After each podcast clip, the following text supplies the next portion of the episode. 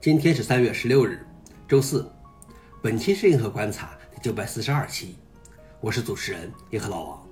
今天观察如下：第一条，Docker Hub 将删除所有没有付钱的开源组织的镜像。Docker 要求以组织名义开设账户的用户升级到付费的团队方案，每年四百二十美元，否则其账号将被删除，其名下的 Docker 镜像也将被删除。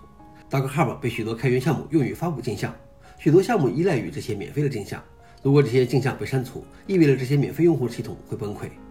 Docker 的 CTO 甚至说，他们将关闭那些不交钱的账户，并且不允许其他人接管这个名字。此举引发了巨大争议，许多人开始将其镜像迁移出 Docker，转移到其他平台或自行托管。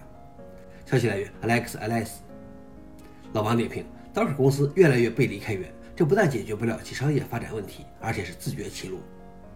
第二条是 AI 骑手刺激人类骑手进步。根据一项研究，在 DeepMind 的 AlphaGo 击败最强大的人类棋手之后，人类棋手通过与 AI 棋手对弈而取得了显著进步。研究人员使用了一种被称为决策质量指数 DQI 的指标，该指标用于评估一步棋的质量。如果没有尝试与之前的动作相结合，即认为一个动作是新颖的。分析发现，1950年至2015年间，随机水平的改善相对较小。年度 DQI 均值在负零点二至零点二之间波动，而在二零一六年后，DQI 跃升，二零一八年至二零二一年间的均值超过零点七。消息来源：科学美国人。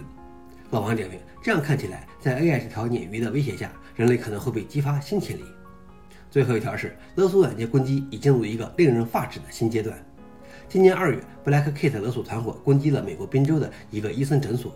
这次攻击涉及了一个与放射肿瘤学治疗有关的病人照片系统，在被拒绝支付赎金后，勒索团伙威胁发布了三张癌症患者接受放疗的截图和七份包含患者信息的文件。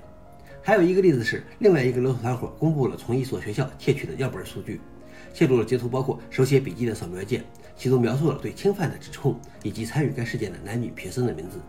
消息来源：阿斯泰克尼考。老王点评：作恶的人没有底线，并不值得惊讶。以上就是今天的硬核观察。想了解视频的详情，请访问随附链接。谢谢大家，我们明天见。